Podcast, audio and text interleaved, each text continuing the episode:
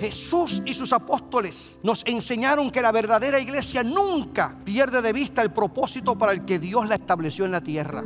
Jesús nunca perdió de vista su propósito. El objetivo de la iglesia, de acuerdo con el propósito de Dios, no se encuentra en el activismo político, hermanos. En ninguna parte de la escritura se nos ordena invertir nuestra energía, nuestro tiempo, nuestro dinero en asuntos gubernamentales. Nuestra misión radica no en los asuntos para cambiar una nación a través de reformas políticas, sino en cambiar los corazones a través de la predicación de la palabra, porque dice la escritura que Jesús declaró que su reino no es de este mundo, sino que Él vino a reinar en el corazón de los hombres.